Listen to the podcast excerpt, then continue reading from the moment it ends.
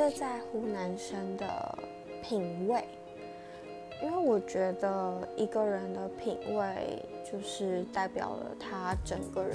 然后我没有办法跟一个可能脾气很好，然后很孝顺，对我很好，可是品味很糟的人，因为我是一个很注重生活品质的人。